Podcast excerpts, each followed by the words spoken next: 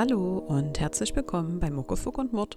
Mein Name ist Julia und ich stelle euch hier jede Woche einen True Crime Fall aus dem Osten von Deutschland vor. Ich begrüße euch zu unserer ja nun schon mittlerweile irgendwie regulären Freitagsfolge und hoffe, dass das neue Jahr gut für euch gestartet ist. Hier ist so langsam schon wieder ein bisschen Alltagstrott und Alltagsstress eingekehrt. Äh, ich hoffe bei euch noch nicht, dass es da vielleicht ein bisschen ruhiger zugeht.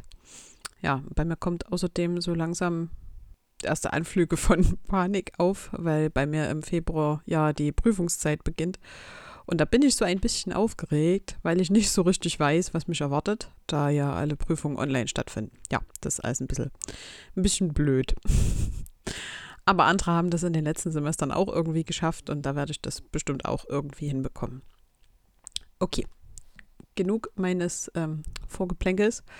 Ich habe euch heute einen Fall mitgebracht, der sich in der ehemaligen DDR ereignet hat. Und es geht um den Mord an einer jungen Frau, der mehr oder weniger durch Zufall in den letzten Jahren doch noch gelöst werden konnte. Ich fand ihn super spannend bei der Recherche und hoffe, dass es euch da ebenso geht. Heike Wunderlich ist 18 Jahre alt und lebt mit ihrer Familie in Altensalz in der Nähe von Plauen. Sie ist gelernte Textiltechnikerin und besucht neben ihrer Berufstätigkeit noch die Volkshochschule in Plauen. Dorthin fährt sie immer mit ihrem Moped, wie viele junge Menschen in ihrem Alter damals. Es ist der 9. April 1987. Der Himmel ist mit grauen Wolken verhangen und immer wieder regnet es an jenem Tag. Heike ist an diesem Donnerstag krankgeschrieben. Sie sucht am Vormittag ihren Betrieb auf, um die Lohnzahlung von 700 Mark abzuholen. Ihre Mutter liegt zu dieser Zeit gerade im Krankenhaus in Plauen und so nutzte sie die Zeit in der Stadt, um sie zu besuchen. Am Nachmittag besuchte Heike dann wie gewohnt die Volkshochschule in Plauen in der Rödelstraße. Und danach fährt sie noch zu einer Freundin in der Stadt, um ein bisschen Zeit mit ihr zu verbringen und zu quatschen. Gegen 21.45 Uhr verabschieden sich die Freundinnen und Heike tritt den Heimweg an. Dabei muss sie an, unter anderem durch ein schlecht beleuchtetes Waldstück fahren. Die Polizei vermutet später, dass das Moped einen technischen Defekt hatte und sie deswegen absteigen musste, um das Gefährt den restlichen Weg nach Hause zu schieben. Heike kam allerdings nie zu Hause an. Am 10. April 1987 muss sich ein Grenzsoldat der NVA im Wald erleichtern. Da findet er erst das Moped und dann kurz darauf auch die Leiche von Heike. Der Körper der jungen Frau mit den schulterlangen schwarzen Haaren ist entkleidet und übersät mit blauen Flecken. Jemand hat sie vergewaltigt und erdrosselt mit ihrem eigenen BH. Der Tatort wird natürlich abgesichert und ziemlich schnell fällt auf, dass ihr DDR-Personalausweis, ein Schlüsselbund mit silberfarbener Schmuckkette sowie ihr schwarzer Ledergürtel mit einer Schnalle, die mit Glitzerstein besetzt ist, fehlt. Nach der Tatortabsicherung wird mit der Observierung rund um den Tatort begonnen. Die Polizei erstellt Bewegungsprofile, um zu erfahren, wer zu welcher Uhrzeit diesen Waldweg genutzt hat. Außerdem hoffen sie, dass der Täter vielleicht an den Tatort zurückkehrt. Am 16. April 1987 gegen 10 Uhr morgens fällt dabei eine Person auf, welche die Beamten beobachtet. Man versucht den Mann zu fassen, doch er ist in der Lage zu fliehen. Eine äußerliche Beschreibung passt zu einem Mann, mit dem Heike ein Jahr vor ihrem Tod mehrfach gesehen worden ist. Details über diese Person hat sie allerdings niemandem erzählt. Die Polizei weiß nur, dass er einen Pkw Wartburg 353 gefahren hat. Im Jahr darauf ereignet sich erneut etwas Ungewöhnliches. Die Eltern von Heike sehen ein Jahr später auf dem Friedhof in Altensalz am Grab ihrer Tochter eine ihnen unbekannte Person. Heikes Vater spricht ihn an, wer er ist und was er am Grab der Tochter zu suchen hat. Der Fremde antwortet knapp, sein Name sei unwichtig und er komme von einem Zeltplatz. Dann geht er und lässt Heikes Eltern stehen. Sie sind jedoch in der Lage, ihn so zu beschreiben, dass ein Phantombild erstellt werden kann.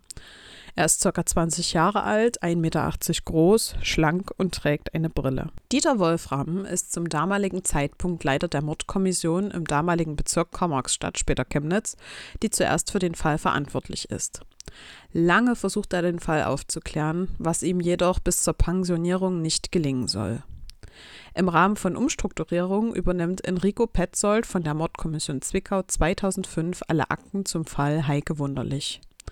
Unter anderem hatte er sich zuvor schon mit Kollegen darum gekümmert, die sechs Ordner mit den 800 Karteikarten, die alle noch mit der Schreibmaschine geschrieben worden waren, zunächst abzutippen und somit auch zu digitalisieren.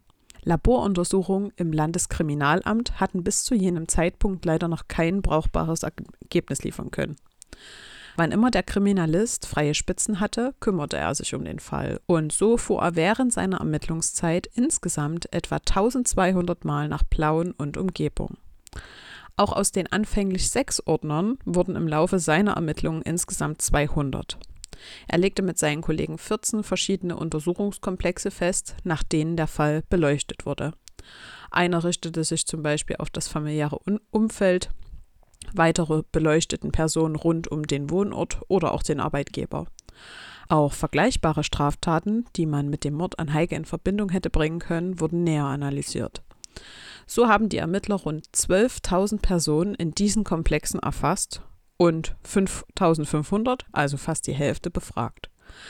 Der tatsächliche Täter war allerdings nie dabei. Die Lösung war sehr kompliziert und wir hatten am Ende auch echt viel Glück, sagt Ermittler Enrico Petzold in einem Interview. Im Sommer 2015 wendet sich Enrico Petzold zum vierten Mal an das Kriminalwissenschaftliche und Technische Institut, kurz KTI, im Landeskriminalamt. Es gab da eine neue Untersuchungsmethode, die es ermöglichte, auch aus kleinsten Hautschuppen die DNA ziemlich genau zu bestimmen. Das komplette Spurenmaterial wurde noch einmal eingeschickt. Also unter anderem ein Gepäckband vom Moped, ein Kleidungsstück und auch der verknotete BH, den der Täter zur Drosselung von Heike genutzt hatte. In genau jenem Knoten des BHs hatten sich über die Jahrzehnte mehrere kleine Hautschuppen konserviert, die man nun auch analysieren konnte. Im Februar 2016 kam der DNA-Bericht aus dem Labor zurück und aus Spur 29.2 konnte eine unbekannte männliche DNA extrahiert werden. Diese DNA wurde dann natürlich sofort mit der Datenbank des LKA abgeglichen und es gab eine Übereinstimmung. Helmut S. aus Gera. Dieser befand sich in der Datenbank, weil man ihn in Thüringen einer Vergewaltigung überführt hatte. Dieser Treffer kam sozusagen genau zum richtigen Zeitpunkt, denn nach der Verjährungsfrist von zehn Jahren hätte man ihn in wenigen Monaten aus der Datenbank gelöscht.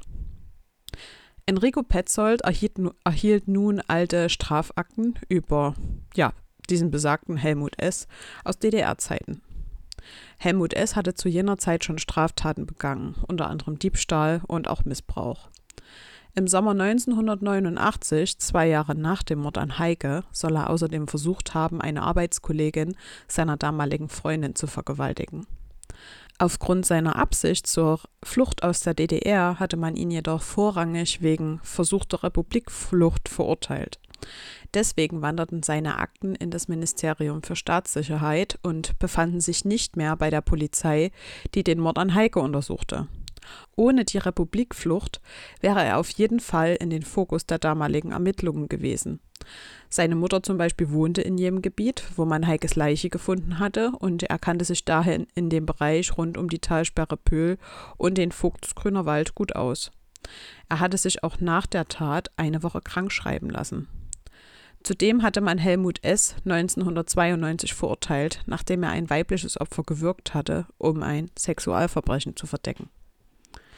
Insgesamt reichten die Indizien also für eine Festnahme aus. Helmut S. ist jedoch zu dem Zeitpunkt körperlich schon stark eingeschränkt aufgrund eines Schlaganfalls und kann sich nicht mehr richtig artikulieren. Trotzdem muss er sich vor Gericht verantworten. Mitte Dezember 2017 beginnt der Strafprozess in Zwickau gegen den 62-jährigen Helmut S. Die Staatsanwaltschaft, der Rechtsanwalt Herbert Posner als Vertreter der Nebenklage und der Verwandtschaft von Heike Wunderlich fordern lebenslange Freiheitsstrafe inklusive Feststellung der besonderen Schwere der Schuld. Rechtsanwalt Posner trägt in seinem Schlussvortrag das Szenario zum Tathergang vor. Heike habe eine Panne mit, mit ihrem Moped gehabt und musste es deswegen durch den Wald schieben. Dort ist sie auf ihren Mörder getroffen, der sexuelle Handlungen von ihr forderte. Als Heike diesen Wünschen nicht nachgekommen ist, hat der Täter sie misshandelt und missbraucht, anschließend mit dem BH erdrosselt. Als Täter kommt nur Helmut S. in Frage, da man seine DNA ja an dem BH-Knoten fand. Das Problem ist, der Tathergang ist natürlich nur eine Konstruktion, vor allem die Panne mit dem Moped, äh, denn Beweise gibt es hierfür nicht. Es gibt auch keinen Nachweis, dass sich Helmut S. zum Tatzeitpunkt überhaupt am Tatort aufgehalten hat. Die einzige Verbindung zwischen Heike und Helmut ist die genetische Spur. Und ein Sachverständiger führt vor Gericht aus, dass sich in, BH, in dem BH-Knoten neben der DNA-Spur von Helmut und dem Ermittler Enrico Petzold noch eine weitere DNA-Spur befunden hat. Von wem diese stammt, weiß man allerdings nicht.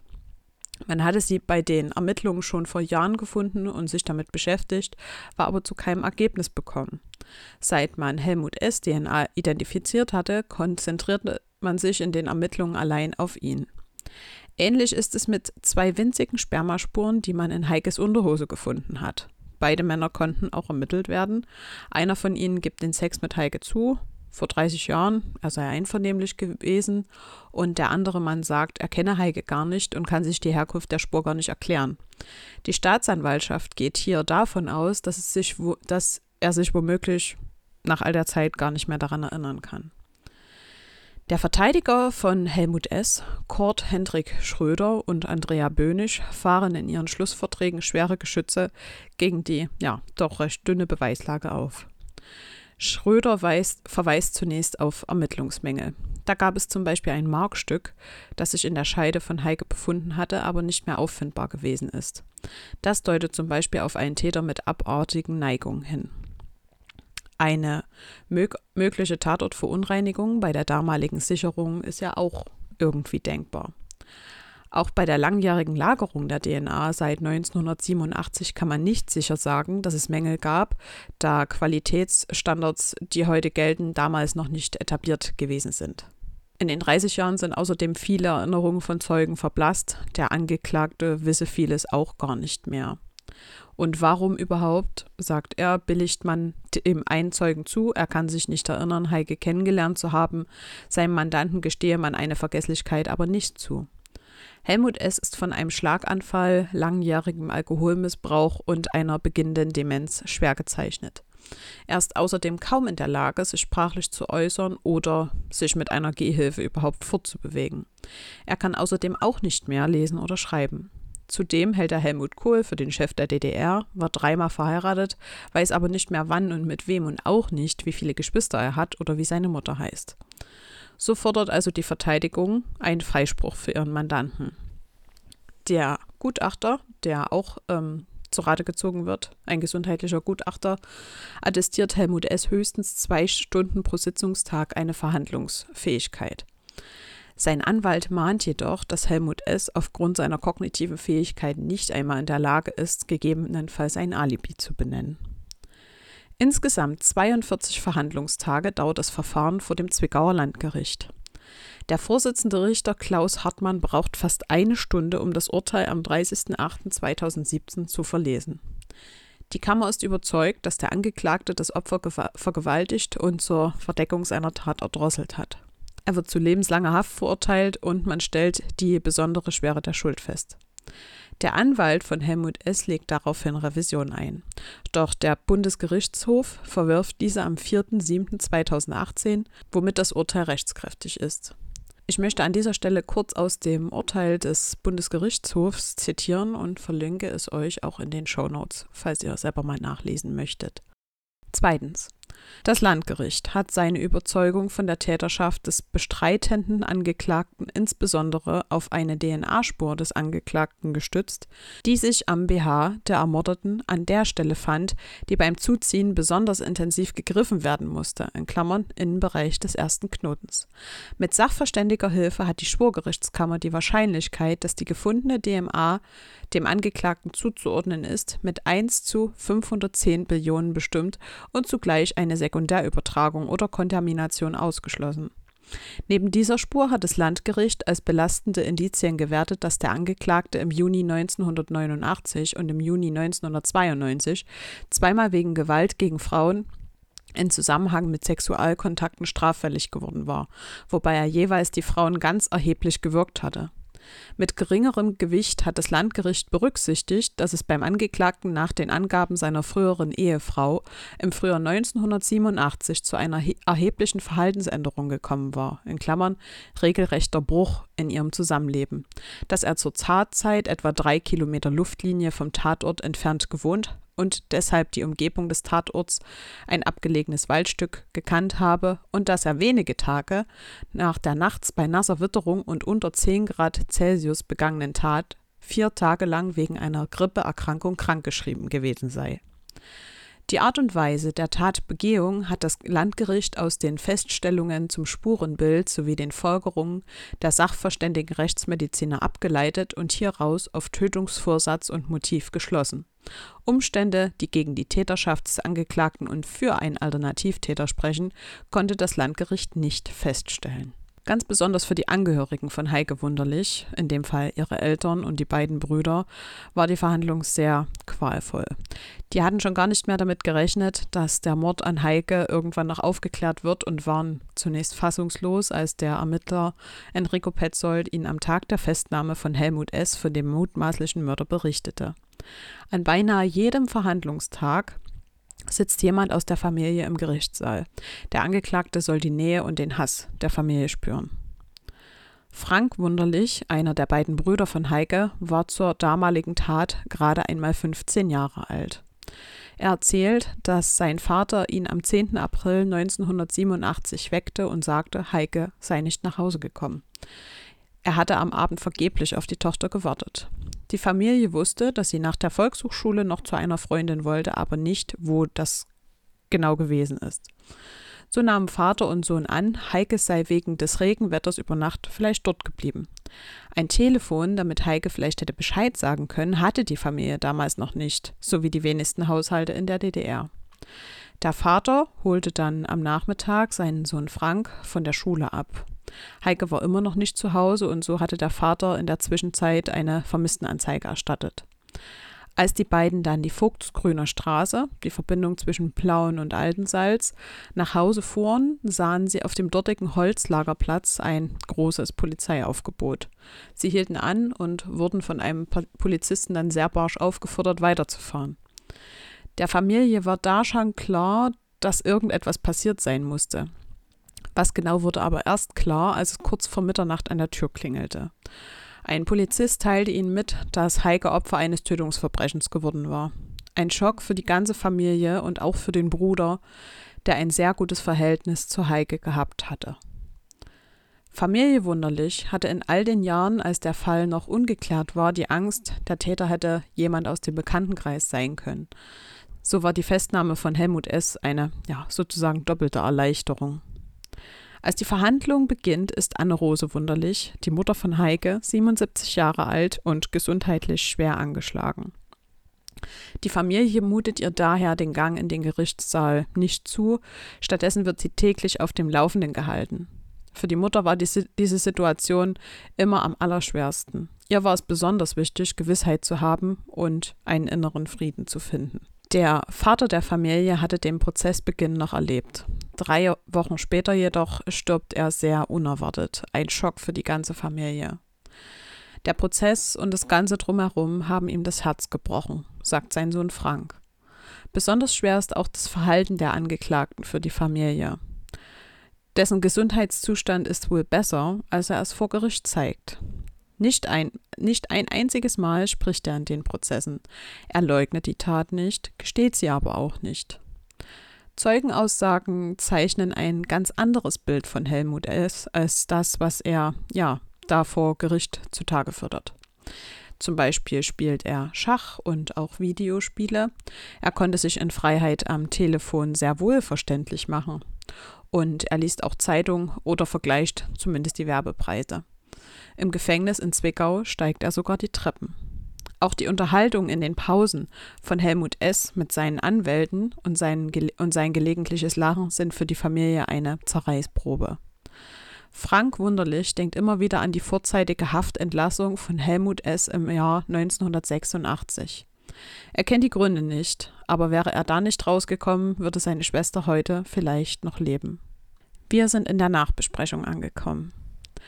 Der Fall hat mich während der Recherche sehr oft sehr nachdenklich gemacht. Erst einmal finde ich die beharrliche Polizeiarbeit wirklich ja genial. Es ist super, dass Enrico Petzold so beharrlich an dem Fall drangeblieben ist und so schließlich auch den Mörder ausfindig machen konnte. Und ich finde es außerdem erschreckend, was Helmut S. wohl vor Gericht, wenn man den Erzählungen der Angehörigen da lauscht, für eine Show abgezogen hat. Gerade, ja, wie gesagt, wenn man die Zeugenberichte hört, dass er sich sehr wohl artikulieren und auch bewegen konnte. Es ist sehr gut, dass sich das Gericht davon hat nicht blenden lassen und ihn so schließlich verurteilt hat und er ja zu Recht nun im Gefängnis sitzt. Mir tut der Verlust der Familie unglaublich leid, aber ich freue mich, dass sie durch den verurteilten Täter hoffentlich zumindest die Genugtuung haben, dass der Mörder von Heike nun endlich eine gerechte Strafe bekommen hat. Wer hätte das noch für möglich gehalten nach all den Jahren? Ihr Lieben, wir sind nun am Ende der heutigen Folge angekommen. Wenn alles gut geht, hört ihr die Episode heute am 7. Januar. Mein Podcast-Geburtstag, der zweite übrigens, ist nur ein paar Tage später am 10. Januar. Vielleicht, ganz vielleicht, gibt es da eine kleine Überraschung für euch. Also ja, die gibt's. ähm, ich habe eine Folge für euch vorbereitet. Es, äh, es ist eine Neuvertonung, aber trotzdem wird es da eine Folge geben. Deswegen fällt die Folge nächste Woche Freitag aus, aber dafür gibt es ja, wie gesagt, die Folge am 10. Januar. Ansonsten hören wir uns dann zur nächsten regulären Episode am 21. Januar. Wenn keine Katastrophen eintreten, dafür kann ich wie immer nicht garantieren. Und ja, da müssen wir mal schauen. Da muss ich mir mal irgendwie einen kleinen Fahrplan zurecht machen, da ja, wie gesagt, im Februar die Prüfungszeit beginnt ähm, und da auf keinen Fall so viel Zeit bleiben wird, da großartig Folgen zu produzieren. Vielleicht schaffe ich es ein bisschen, irgendwas vorzuproduzieren für euch. Aber da muss ich mal schauen. Wie gesagt, das werdet ihr dann nächste Woche erfahren. Ansonsten, wenn ihr mich erreichen wollt, schaut gerne bei Instagram vorbei unter muckefuckundmord.podcast oder schreibt mir eine E-Mail an info at muckefuckundmord.de. Bis dahin, bleibt gesund und lasst es euch gut gehen.